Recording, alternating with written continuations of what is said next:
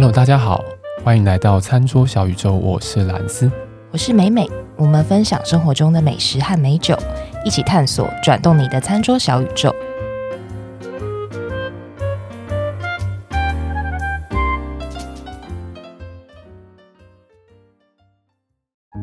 这一集呢，我们从现在感染的重灾区来为您带来第一手的报道啊。那个，我还以为应该是一开始就要讲噔噔噔噔噔，这一集是餐桌小宇宙。一百集。哦，对，我都忘记了，极具纪念意义的第一百集就是这一集。哦谢谢，我自己都忘了。罐头欢呼声，我自己都忘记，我自己都忘记了。哎呦，哦，对耶，一百集，一百集，有点感人。一百集，然后每一集一周，你在算数学是不是？一百周吗？我们也没有每周上啊。你看你上次生病断更多久？断到有听众来跟我们反映说，怎么都没有新的集数。兰斯身体到底好了没？你说你身体到底好了没？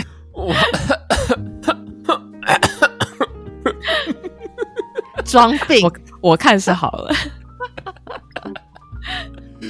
哦，真的是哦，我真的觉得这个怎么讲呢？这应该应该怎么说？就是其实是开心的，就是啊、哦，原来会有人在等待我们的声音这样子，哦、其实是开心的，但就就也觉得啊。嗯，好像有多了一份责任这样。嗯，对，所以在一百集这个重要的这一集，就是我很想要跟这位听众或这些听众说一声，有你们真好。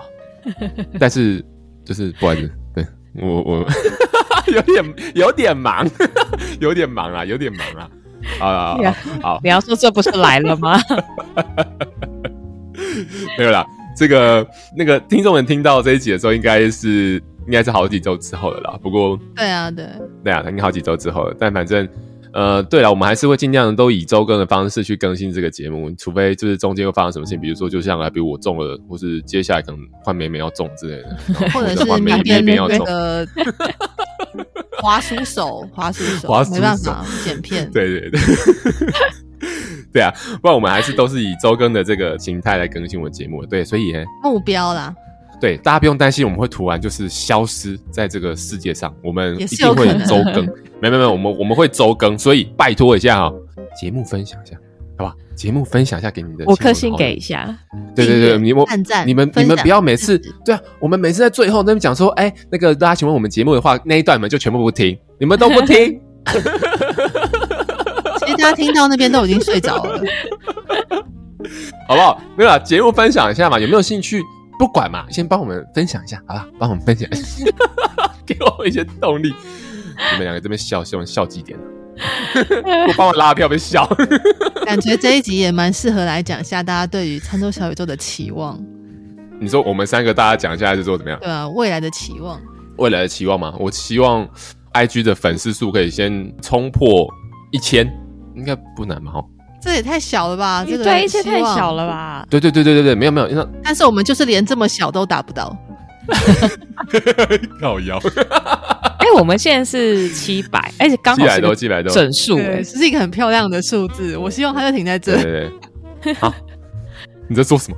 没有啦，那个 IG 的粉丝数是一回事，主要还是我希望我们的每一集的平均的下载量可以再多一点，好不好？再多一点，或是看能不能进 Apple Podcast 的排行榜。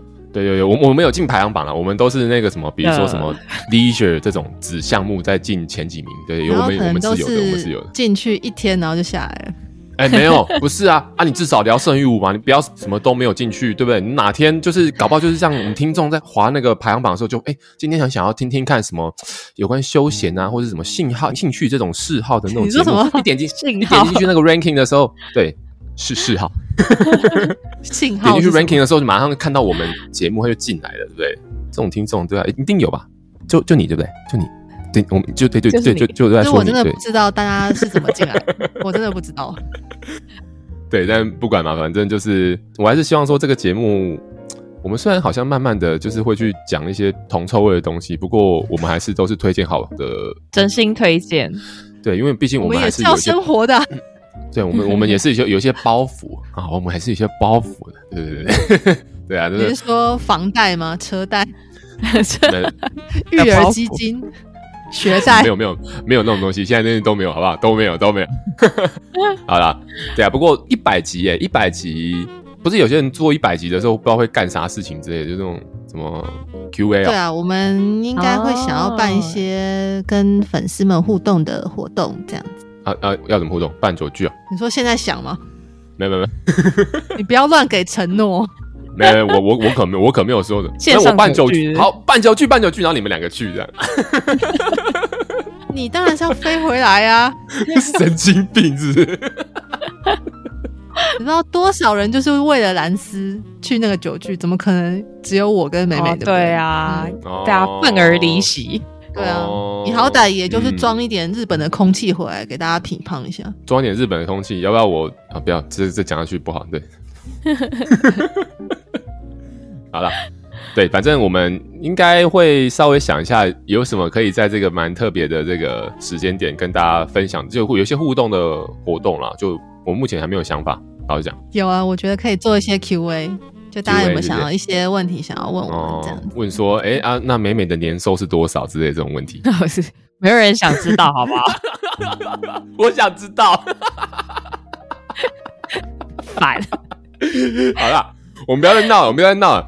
今天这一集呢，对啦，就是一个一百集的这个时间点，我想要从灾区，不是灾区，要讲灾区，就是从那个日本第一线带回这种特别的一些内容啊，就是。我前阵子呢感染 COVID 的时候，就是为了要做这一集节目，所以我大老远。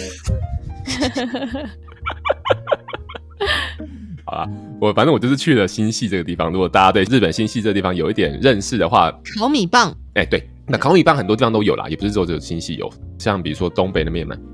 那因为主要米嘛，就大家应该多少都知道，说新系的这个产米。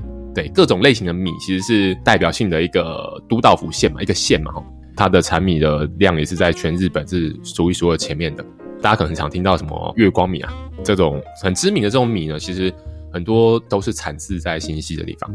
那当然，新潟这个地方呢，它有它的一些先天上面的条件，所以它确实是一个在农业上面比较发达的一个地区。OK。这其实这是一个逻辑问题，就是因为像日本酒这样子的酒款呢，它其实呃历史非常悠久嘛，非常非常非常的悠久。那作为呢，原本我们米饭就是一个粮食作物的角度来看，那如果你要把这个粮食作物再拿去做成酒的话，代表你要有剩余的粮食作物，你才有办法做这件事情嘛？不然你吃都吃不饱，喝什么酒？对不对？喝酒会饱，是不是？喝酒吃空气，是不是？对，就是就就这样的感觉嘛。所以在新系这样子，它就具有一些比较好的得天独厚的这种环境之下，它有一些先天的地理条件比较优秀的情况之下，就会很直接的去助长这种日本酒的这种发展，酿造上面的也好，或者是呃产量上面的也好，或类型上面的也好的发展。对，所以呃，我因为这个原因，我跑到了新系，那我也从那边有些收获啦，然后希望跟大家分享。今天这一集主要会分成两个部分来跟大家分享。第一个部分是我有去走了几间酒造，那我想要讲其中一间酒造一些相关的事情给大家知道。然后另外就是我也想要跟大家分享一下，哎，新系这地方为什么好像粮食作物这种稻米啊，或者是什么东西的，它的产量是不错的这样。对，那我们就先从新系这地方来讲起。如果大家看那个汉字。就是我们的中文，新潟的这个“系”其实是西湖的那个“系”嘛。嗯，那西湖代表什么？如果有西湖，代表它这个地方的地势相对低洼，嗯，对吧？相对低洼，不然就水就不会进来，就不会变成西湖嘛。然后它可能，呃，要产生西湖，它附近也要应该知道是沙洲啊，这种相对比较肥沃的这种土地，有可能是沙地，有可能是土地。这样子的类型，然后来帮助它也可以比较好的做农作物的生长，呃，再加上因为它的地势相对低洼，所以它也会有所谓的水源，嗯，所以其实，在新系这个地方呢，以前是被叫做水之都或水之国，嗯，我觉得这个称号就其来有自啊，就是说它本来就相对低洼嘛，那它也靠近日本海，因为大家去看一下新系这个地方的地理位置，它是靠近日本海，就是它在日本的比较北边的地方，本州岛的这个北边的地方。对，所以它有这些前面的这些条件，它本身就是适合做农作物这样子的种植。那当然适合做农作物的种植，你会听，哎，好像你说这个地方相对低洼，然后又呃又有又有河又有海什么的。那它不会有一些水的灾害吗？当然有。对，所以在新西这个地方，从古时候到现在一直以来发展，他们其实都有所谓的洪灾，啊、呃，比如说河道也会改道啊，然后会泛滥落，嗯，呃，包括住的地方也好啦，还是在种田的地方也好啊，全部都毁掉。等于说，它的这个地理条件其实同时有利也有弊。嗯，好，OK，嗯，那在有利有弊的情况之下，因为为了要让这个当地的灾害当然尽量降到最低嘛，所以他们其实在河流上面，他们也会去做所谓的引水道。就是建造人工的引水道，把这个河流的水，把水量给引到海里，进而去降低这个地方泛滥的可能。那这个时候是不是哦？我又有水，我又有肥沃土地，然后我又减少灾害，是不是这个地方的整个在生产粮食上面，啊，或者是生产作物上面就会更变得更强？所以其实就是它这个地方是有这样子的历史的背景的脉络在的。对，所以其实呃，新系这个地方哦，在相对稍微早期的时候，哦，其实这个地方是很有钱。对，很有钱，因为靠这种卖米，嗯、你也知道吗？嗯，粮食，粮食要卖米。你看以前我们中华文化里面，如果你今天做到什么县太爷之类的，县太爷，秀才不是会去当官吗？对不对？你去考试变秀才，你当官什么？嗯，他给你的俸禄是什么？给你几担的米啊？对，那个就是财富的象征嘛，就是那个时代好像回到高中的历史地理课。大家会觉得太无聊吗？会太无聊，那我就跳过喽。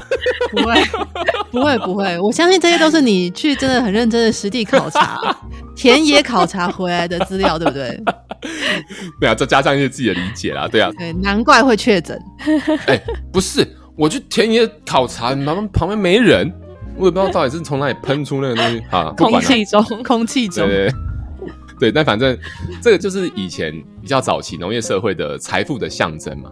好，所以反正我我想要表达就是说，这个是以前新系这个地方，它有一些历史的脉络的背景，然后它也因为有很多的农业作物，所以在以前的时代其实是哦，就是很多有钱人在这个地方嘛，因为就你做农做久了，你钱就多了，你钱就多了，你开始做生意，嗯、你开始想那些有了没有的，有没有？然后就开始官商勾结，很多人呃。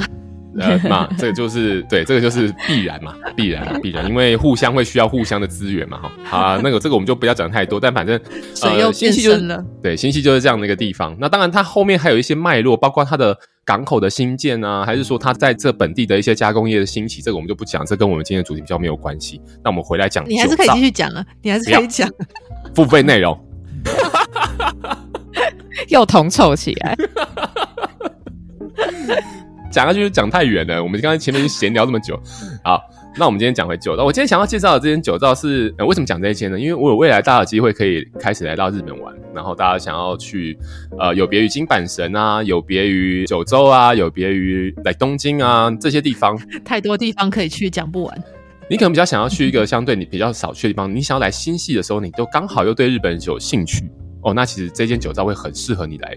餐馆，因为它呃离新系的市中心是不远，对，不远，交通是算方便的。这间酒造呢叫做金代司，今天的金，时代的代，司是司仪的司，公司的司，对对对。呃，这间酒造的酒其实我们在台湾是买得到的。嗯，它其实，在接所谓国外的这种，因为我是去参加他们的游客，呃，对，去参加。去参加他们的那个那个算导览团，导览导览团，对，中文变得不好，导览团，对，对，我也觉得 中文变得不好。对，我去参加他们导览团，所以他们的导览团其实呃也有开放一些国外游客。我在那时候去的时候有看到一些白人，这样有可以看到一些外国人，应该是美美国人。是申请的吗？对，他这个事先可以在网络上面，因为他们的网站也会做英文化嘛，当然英文或日文都有了。那当然你就可以去填那些表单啊，然后你有兴趣的话就可以去这样子。嗯，好。好，那金代司这间酒造，我想要稍微介绍它的背景哦。这个酒造它其实是创立在一七六七年，西元一七六七年，就非常非常非常久以前的一个酒造。这间酒造蛮代表性，就是说，如果今天你在新系，你跟相对比较年长一点的长辈在讲到说，哎，金代司这间酒造的时候，他们其实会很有感觉。这间酒造是类似是当时新系的日本酒的代表之一。原因是为什么？原因是因为这间酒造有一些特点。每每该有有这个印象，就是以前的日本酒，在它的规范还没有这么的完整跟严谨之下，其实很多时候是酒最后在要送出去给客人的时候，可能会加水，嗯，或是说他在呃酿造的时候是说会用一些方式，因为可能米的原料不够多，因为米毕竟是粮食作物嘛，哈，有一些相对应的原因，所以它会呃让酒的品质不如今天然后当然它比较稀啊，或者是说它酒的味道没有这么好啊等等的，比如会再加一些有没有东西进去，人工添加物。对对对对对，就有那样的时代在了。我相信这个就是历史的演进脉络嘛，因为大家都是在酿酒赚钱嘛，哈。好，但这个事情就是在这间酒造是完全没有发生，也就是说，他用他的原料酿出来之后，他就是做他该做的事情，然后去装到那种樽里面。就我不知道大家有没有看过那个很大的嘛？有些时候如果在台湾看那个居酒屋，它门口会放个一大瓮一大瓮那种，嗯，就是用那种麻绳捆起来的那种。对对对对对对对，没错没错。我们现在是用瓶装嘛，但以前古早时代是用樽，它上面就一个很大木头的东西，然后你可以把它敲开，然后里面就有酒。对，好，那在那个时代，他们就呃不加水，也不加什么有的没有的东西，他们就是以他们的酒的酿造出来的品质就这样子送出去。所以在那个年代之下，很多人会去揶揄说啊，很多酒造做出来的酒就是叫做金鱼酒啦，就是那个喝起来薄到那味道薄的好像可以养金鱼这样，哦，就有那样的鱼都不怕这样，对对，鱼都不怕的那种感觉这样子。对啊，但是这间酒造就是在那个时候没有做这件事情嘛，他们的酒是很受欢迎，很代表性，诚实的商家。对对，所以他们才会在这个大环境之下，成为说好像比较年长的一辈的长辈，他们会觉得说，哦，金代是这间酒造就是就是好的一个保证，这样。对，所以它就变成是这样子一个特性。然后另外一个是这个酒造，他们家做的酒呢，是完全不做添加酒精动作的，也就是它都是做所谓的纯米的。纯米系，对，纯米系的类型，所以它不会有所谓的什么本酿造，它不会有所谓的大吟酿或者是吟酿酒，它全部都是纯米系。对，我们之前有在讲到说啊，那个酒的分类上面有一些有所谓纯米系的啊，跟本酿造系的啊，本酿造系就是它最后会加所谓的酿造酒精，或是我们叫做蒸馏酒精，酒精，对，这样的东西进去。那他们家是没有做添加酒精这一块，也就是本酿造系是没有做的。对，所以他们家的酒全部都是纯米系，也就是他们家的酒应该味道上面丰富度高，搭餐上面也方便也好搭。对，然后他们就是呃，也是专门就在米这件事情上面，就是很追本溯源，在所谓日本酒的它的原料上面。对，但当然我觉得并没有谁好谁坏，就是他们家的有这样子的概念，对不对？然后呢，刚刚听到哦，这么久的历史，一七多少年到现在，但他们其实一直以来都呃有一个概念，就是说。金代斯酒造这一间酒造的名字“金代斯”其实什么意思？“金”就是现在，现今，现今当下的这个年代，也就是金代。“斯”是什么意思？“斯”就是有一种身负背负，作为什么样角色这样子的意思在，所以他会在每一个他在每一个时间点上面都会希望成为当代的代表，或是他希望成为 in charge 当代日本酒，是一个好名字。对，这样的一个意义在啦。所以他改名叫“金代小宇宙”。对，所以，所以他其实是有这样子的一个概念在，他他希望他把他原本传统上面的，包括他以前好的传统，或是他的酿造的技术，或是当然他原料的处理等等的的这样子传统，呃，日本酒的所谓古早的这种概念，这种传统的东西跟现代，然后这个现代会是任何一个时间点，未来的任何一个时间点的现代都能够做连接的这样的概念的一个酒造。对，所以这也可以从它的酒造里面的品相，或者是它对外开放这个日文叫见学嘛，就是去看、嗯、去学，就是眼见，眼见为凭的见，然后学习的学，嗯、就是对外开放这样导览，都可以看看得出来这种端倪。就是说，这些这间酒造它的很多的酒都有往国外去销售，包括我说台湾买得到嘛，然后其实他也有在法国得了很多的奖，嗯、对，就是那种 fine dining 的这样子的的那种比赛里面或者是什么，对，所以。嗯、呃，算是一间对外发展，然后一直在寻求不断进步的一个酒造，与时俱进，真棒。好，然后呢，我讲了这么多，我一样先讲一下，我没有收钱啊，我只是单纯觉得 听起来会让他觉得说有在缺人吗？有有有缺 有缺人，但是一间很棒的公司呢。那当然啦，这种事情都是外面看的哈，啊，里面怎么样我们不知道。对，我先打个预防针啊，好。对，好，那所以我这次去参观他们的酒造呢，基本上看了蛮多他们在生产上面的一些过程，包括他们一些器材设备，或是他们啊，maybe 更久以前他们一些比较古老的设备等等，我们都有进去看，然后也可以看它的，呃，它整个在发酵上面的那个发酵槽桶槽啊，还有它的呃存放酒的桶槽等等的，它也有开那个他们最后在做储藏的时候，酿完酒之后，呃，酒液拉出来之后做储藏，就是下一步就是。装瓶出货的之前，他们就会放在一个全温控的状态下。嗯、那个地方我没有进去看，对，反正就是他有对外给我们看这些地方。但是我在这期节目也会想跟大家分享一下，哎、欸，其实日本酒在酿造，或是说到最后拿到你手上，它大概前面是经过了什么样的阶段，才把这个酒生出来这样子？那因为其实，在制程上面是有很多的变形的，然后每一间酒造都有自己的做法。那只要原理对了，逻辑对了，就它的做事方法对了，它其实是有很多的不同的方式的。所以我在这边就跟大家简单的分享一下，做酒可能会有哪一些重要的事情。我们要说做日本酒好了，我们讲日本酒讲的讲明确一点，做日本酒它有三件事情是很重要的。第一件事情就是所谓的曲，米曲；第二个就是酒母，酒的妈妈，酒母。OK，酒那妈对酒酒妈对酒的母亲酒母。对，好。好，那第三件事情才是酿造，所以这三件事情是整个呃制酒的中心的哈，中心思想。那其实概念我觉得很简单，就是我们要酿酒的时候，需要把糖给分解变成是酒精嘛。那这个过程我们要先给酵母糖，所以米曲对这个曲呢，就是拿来做让原料能够糖化化身为糖这样子的事情。那第二个酒母里面就是有酵母，对，酵母在里面，所以有酵母在里面，你必须要先在一个比较小的范围里面去生出这个酒母之后，才可以把这个酒母再放大，放到所谓大的发酵槽里面，这样的一个过程，接下来才可以做真正酿造。所以这三件事情就会变成是互相有连贯的。其实就是说，像呃，因为酵母可以把它想成是一个人，就是人他需要工作嘛，去产生酒精。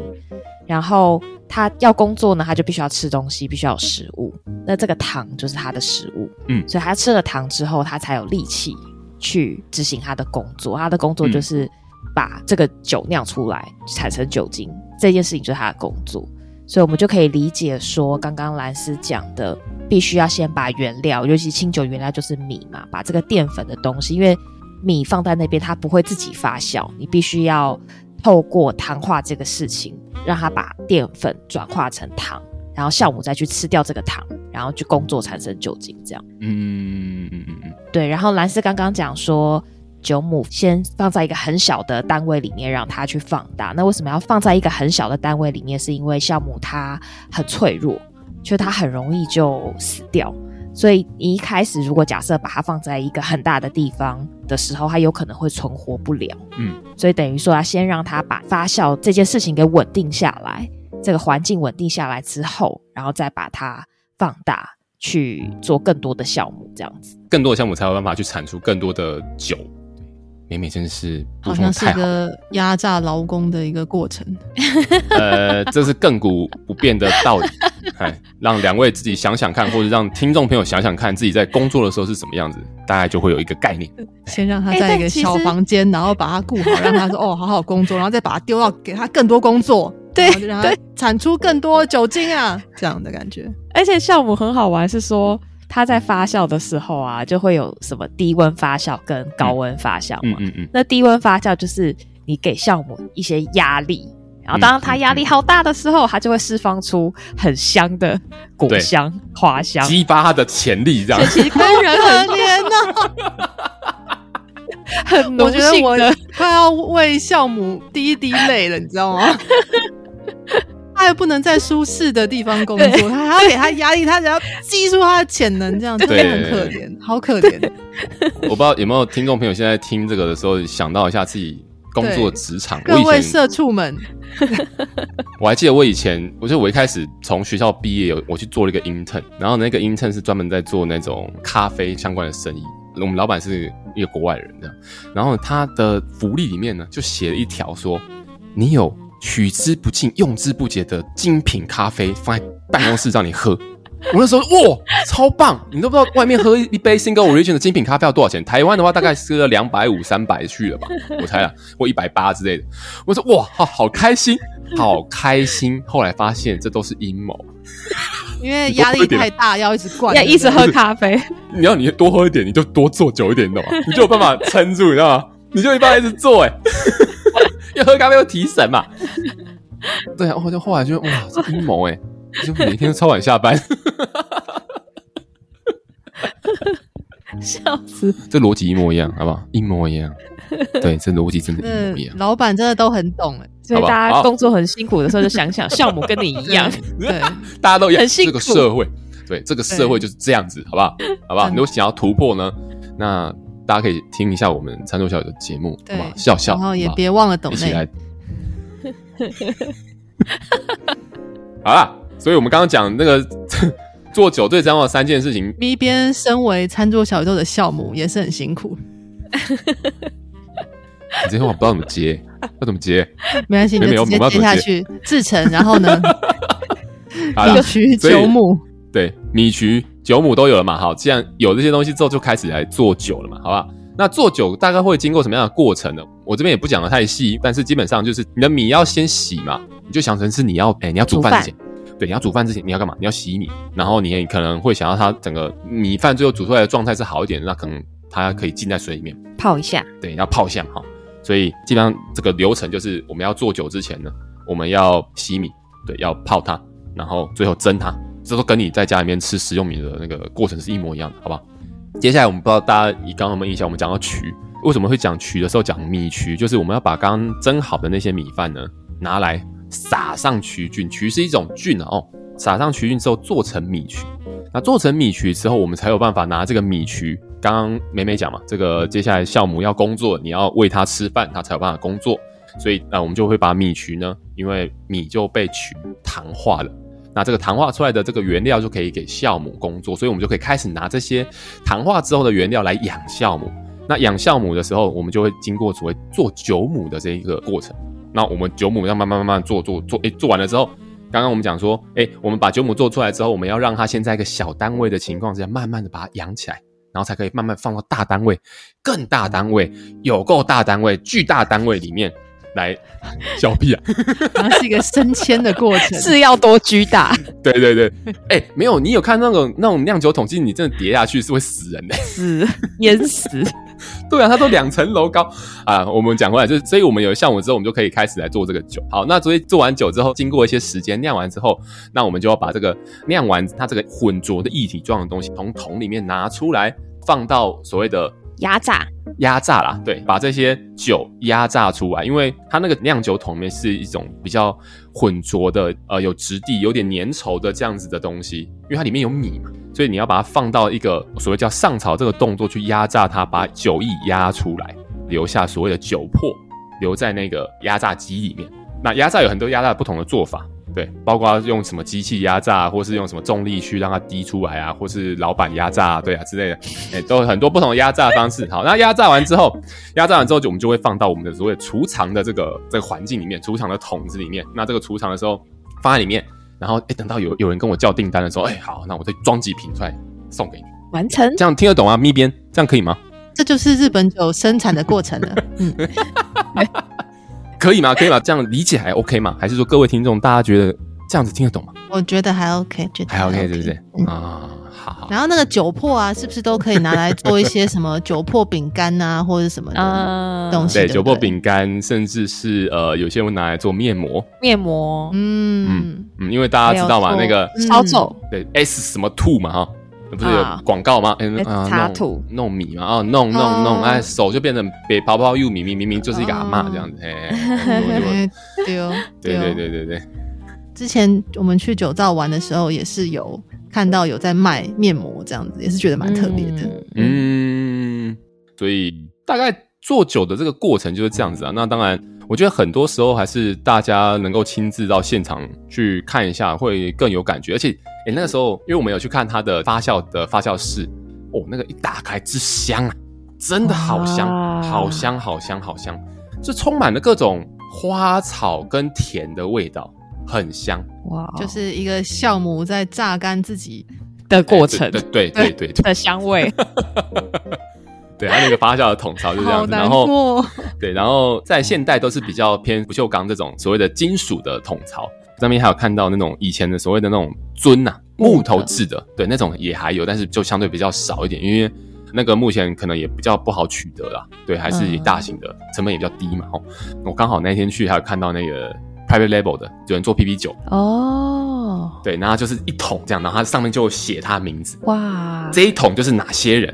对对对对，我有看到这种的桶槽，就哎呦，真的看到 PP 酒在那边做。对，这些参观的照片你都会放到我们 IG 上面嘛？对不对？哦，对啊，对啊，对啊，对啊，我们会放到 IG 上面。更有画面。对。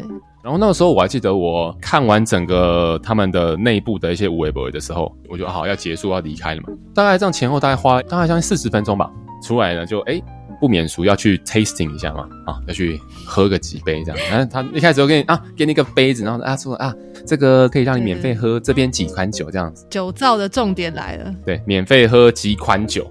好，这三款呃，有比较偏向刚刚美美讲利口酒这种，嗯，甜的啊，或者是嗯，当然它还有那种浊酒啊，嗯，对，等等，就但不是这么日本酒，你懂？嗯，就不是我们想象中哇，那个一瓶一瓶然后日本酒那样子，都是先推出一些大家可能接受度比较高、比较高的，没错，没错，没错，没错，说的一点都没错，对。然后后来我就哦，好，它还有试饮，就是一千块日币，然后就给一个另外一个杯子，不一样的杯子，看起来比较高大上的杯子。后面就哇，有一个很大的空间，然后一堆酒，然后就都可以喝。开始对对，开始我那一天最精华的旅程，最精华的 journey 就在那里发生。我在想，我是不是在那边中？因为我把口罩拿下，狂喝。你是不是在那边待了四十分钟？我为什么刚刚讲说导览是四十分钟左右？因为就是导览完，我大概又花了四十分钟。所以到最后，你知道吗？因为他导览是一批一批的，然后其他人都走光了，然后剩下你一个还在那边。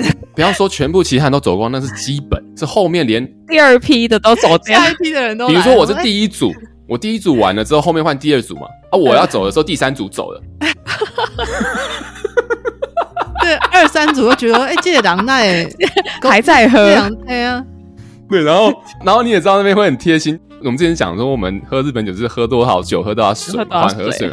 哦，那水吃好喝，而且冰的。哦，哇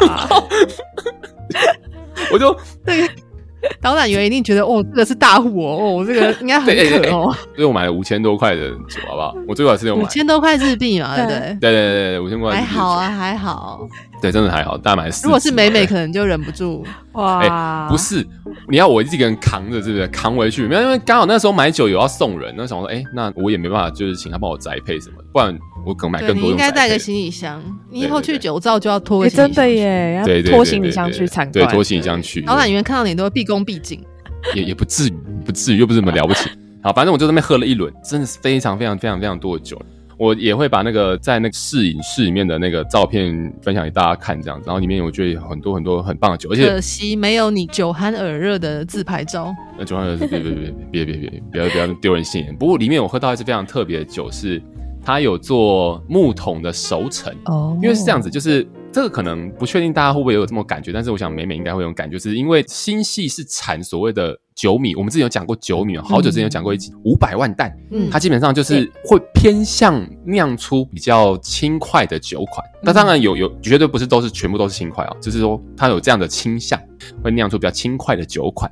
然后呢，他就用了全部的五百万担，它是一支纯米酒，嗯，百分之百的五百万担，然后去酿完之后，把它放到木桶杉木。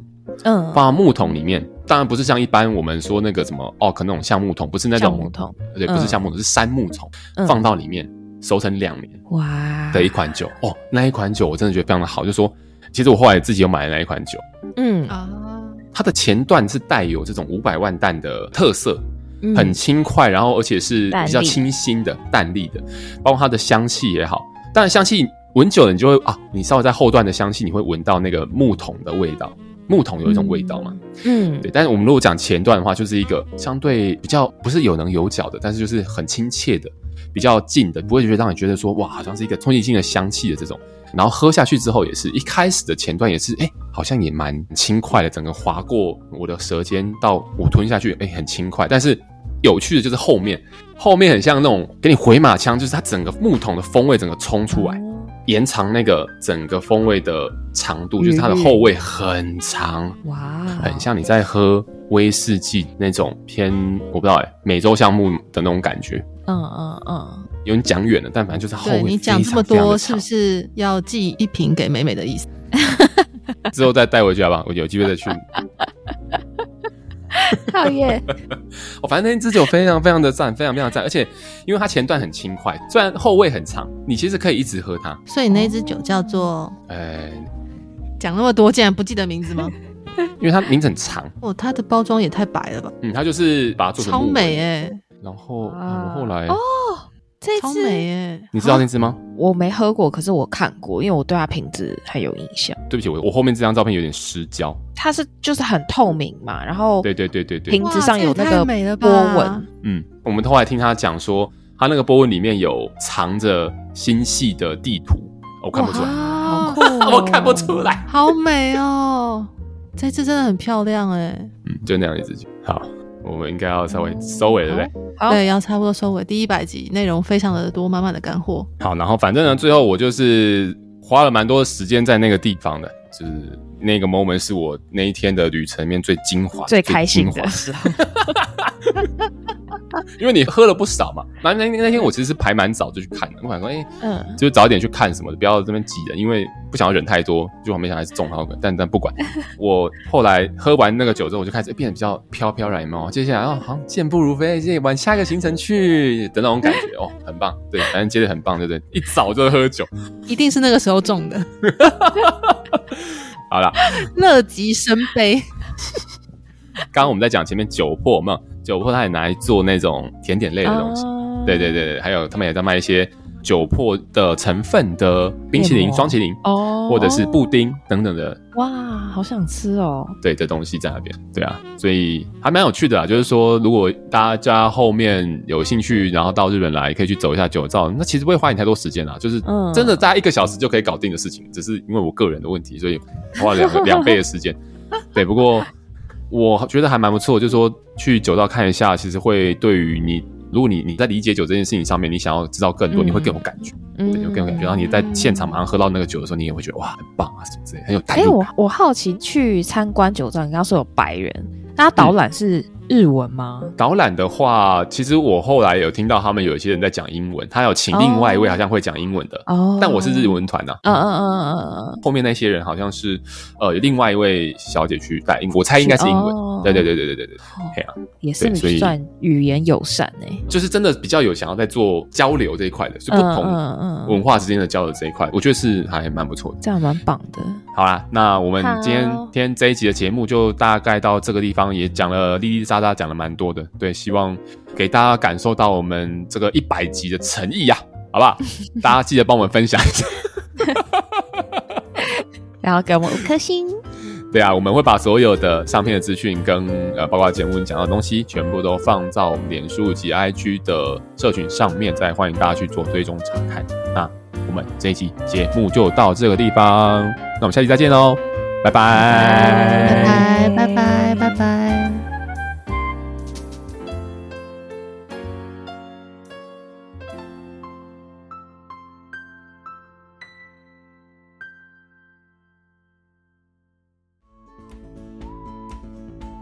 好，在节目的最后呢，还是要提醒各位听众：理性饮酒，形象至上。未满十八岁禁止饮酒，酒后不开车，安全有保障。